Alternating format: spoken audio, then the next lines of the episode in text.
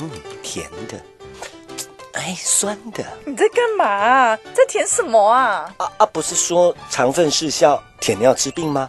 我试试看，我有没有生病啊？嗯，怎么是辣的？哎，我很严重了吗？哇哩嘞，嗯汤哦。酸辣汤节目带您了解疾病的所有内幕。哎，酸酸辣辣的是什么病啊？嚯、好的，大家好，欢迎收听本集的身体酸辣汤。那我们今天要来跟大家聊什么呢？要跟大家聊一个非常常见的疾病，那就是鼻窦炎。它有多常见呢？根据统计，台湾每四人中就有一人罹患鼻窦炎，这是非常大的一个数字哈。那鼻窦炎呢，顾名思义就是鼻窦的发炎与感染，它会引发各种鼻腔及鼻窦，甚至可能到眼睛、耳朵、喉咙或者是头痛的症状。麻烦的点是呢，非常多的人搞不清楚鼻窦炎、过敏性鼻炎或者是感冒的差异。虽然说都会有一些相同的症状，但是治疗的方向是完全不同的。那我们今天就要来跟大家好好的介绍，还有讲解鼻窦炎这个东西。那么在谈论鼻窦炎之前，我们要先来理解，就是鼻窦这功能是什么。鼻窦呢，可能每很多人就确实是没有听过，因为它确实是比较复杂的词汇。那么它也可以被称为副鼻窦，是分布在我们鼻子跟眼睛周围，而且左右两侧对侧的空腔构造。那这些空间的存在呢是有道理的，因为鼻窦中空的构造可以明显的减轻头骨的重量，不然如果头骨过重的话，我们移动头部就会很吃力，而且鼻窦还可以产生声音共鸣的效果。那么很大家知道一些厉害的声乐家是可以用鼻窦来共鸣的。那么依据不同的位置呢，鼻窦可以分为上颌窦、筛窦、额窦及蝶窦。鼻窦的开口正常会在鼻腔中，鼻子之间是互通的。鼻窦内部外层的上皮细胞是有一种纤毛状的构造。随着纤毛的摆动，可以把鼻窦里的分泌物、病菌啊，或者是一些有害物质排到鼻腔及鼻咽内。那么，如果不幸病原体入侵了鼻窦组织，自身的毒素会产生一连串的发炎反应，并进一步损害鼻窦组织。鼻窦原本的正常机能要受到影响，就可能会产生病变，比如说鼻窦黏膜过度分泌、鼻窦黏膜。增厚肿胀，鼻窦与鼻腔、鼻咽的流通受阻，再到鼻窦内的纤毛摆动受影响。那么在经历了上面提到这些病变之后，鼻窦排出分泌物及病原体的能力会大打折扣，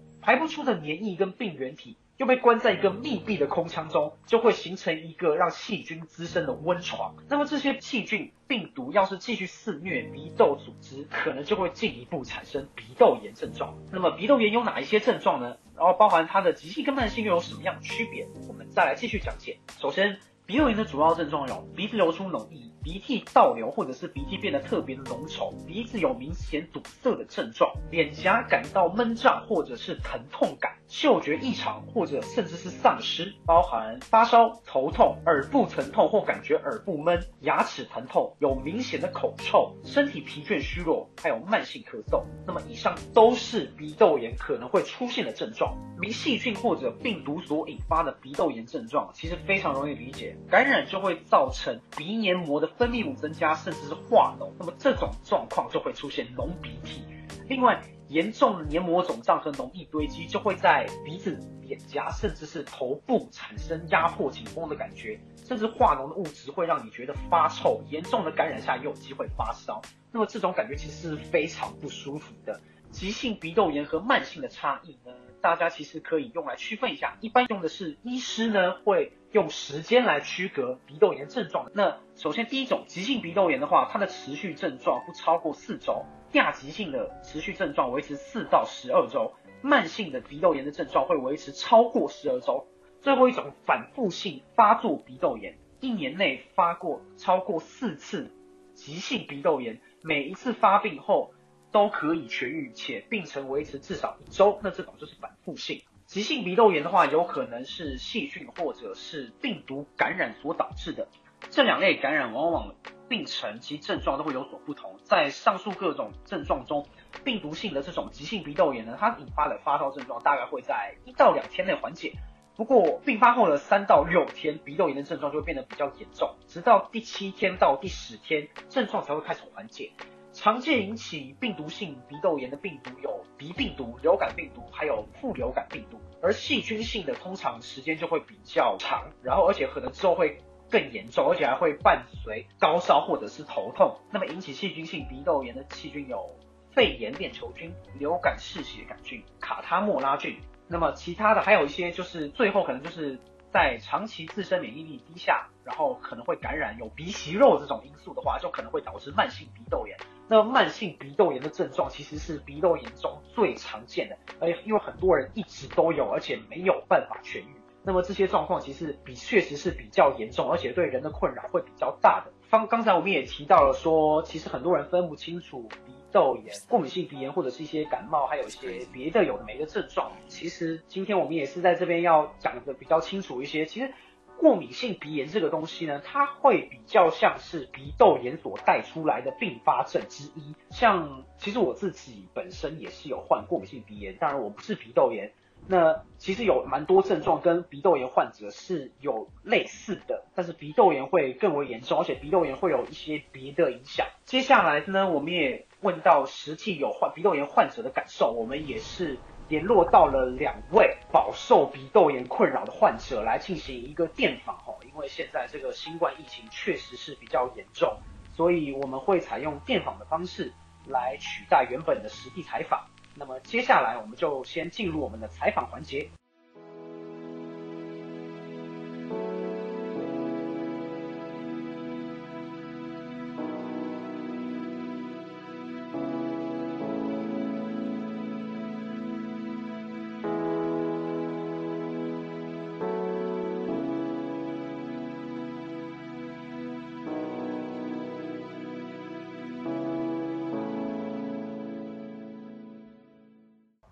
好的，那我们今天先来采访我们的第一位患者。好，好，王先生您好，谢谢您今天接受我们的采访。好，哎嗨，是你这样好。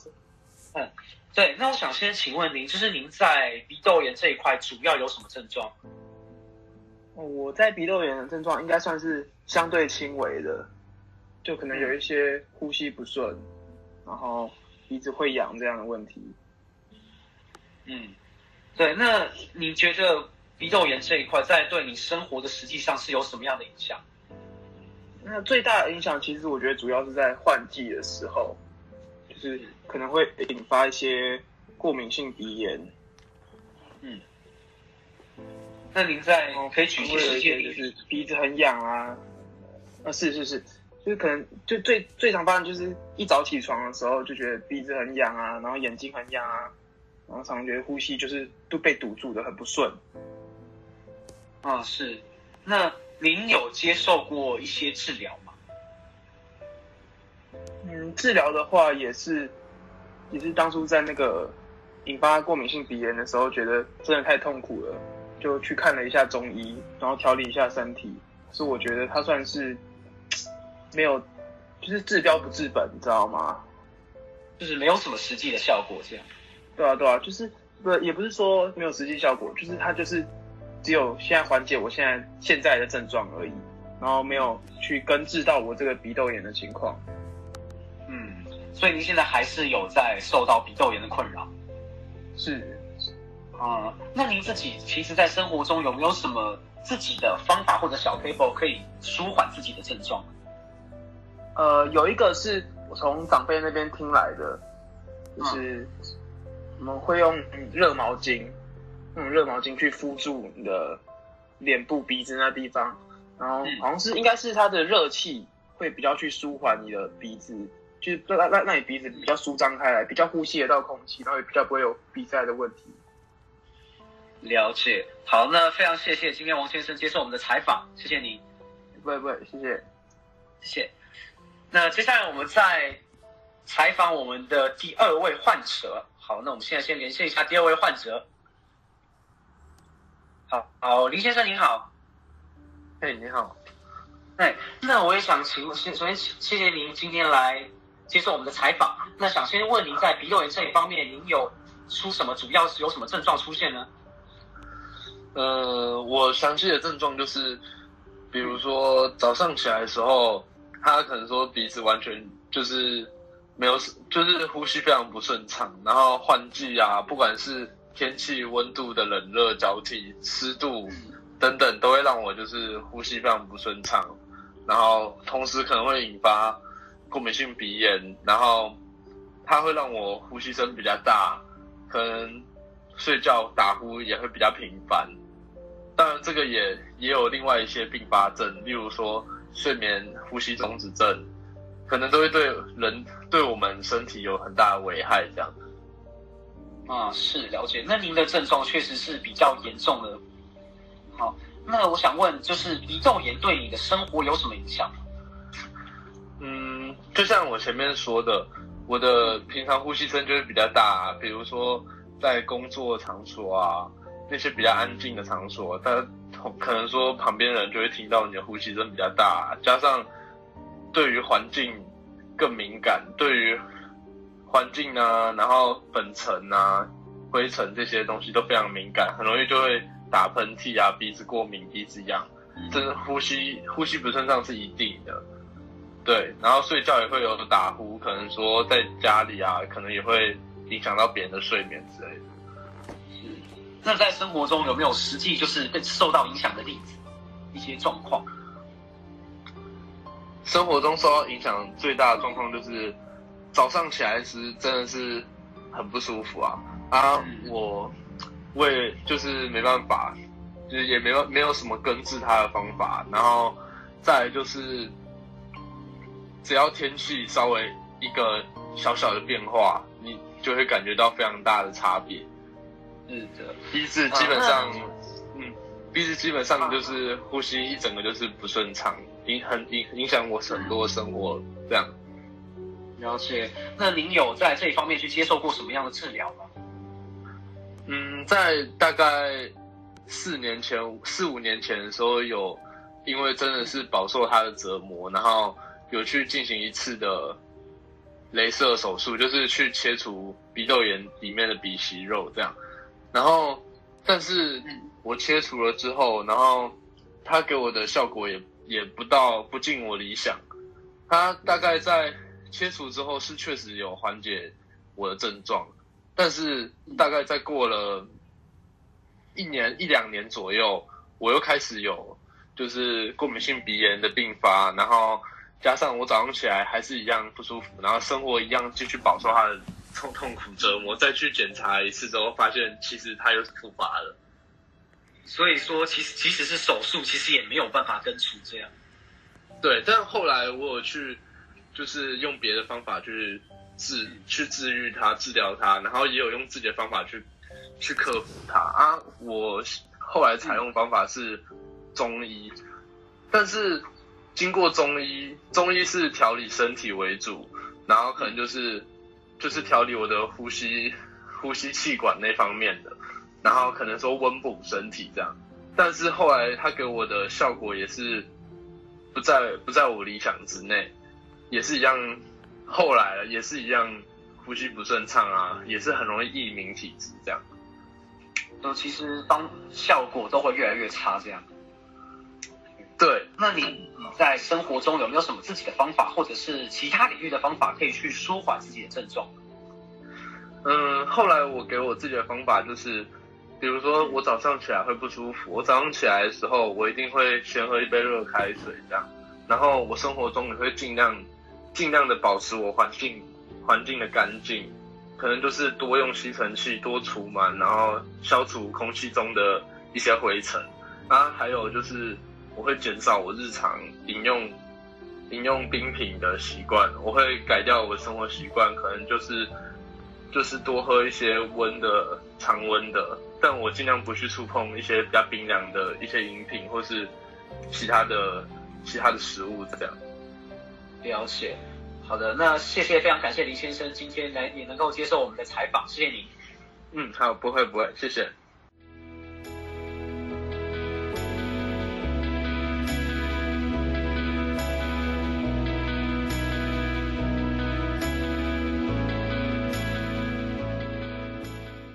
好的，那么经过了采访，我相信大家对于鼻窦炎的认知也是更加的深刻了。那么其实也可以看到，真的鼻窦炎对于患者的日常生活的影响真的是很大。那么最后也是想要跟大家说一下，就是呃关于治疗的这一部分，就是鼻窦炎尽可能还是要去接受正规的治疗，不然的话它对生活的影响确实是比较的大。那可使用鼻窦炎治疗的话，它可使用的药物说法其实不尽一致，尤其是抗生素的使用，在慢性鼻窦炎的角色。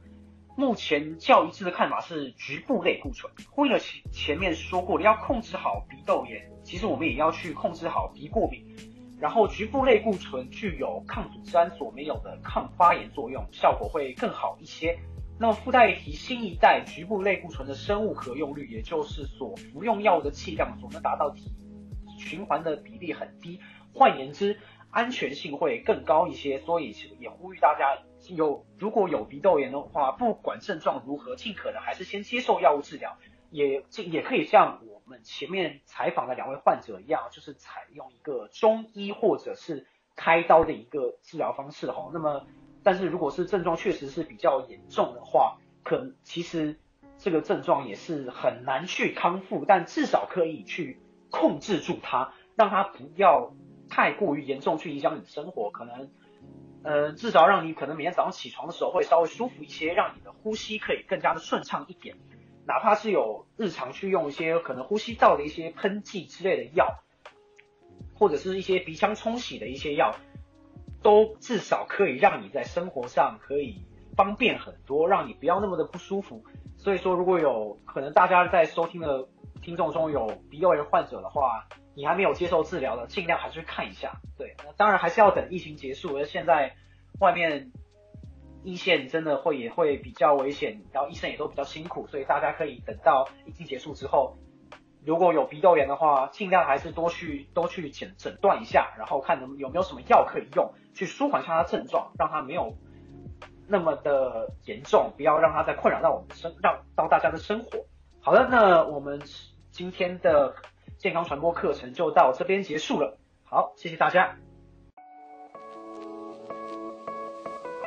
啊，结束了啊？怎么还是没有讲到酸酸辣辣的病啊？那你继续听啊。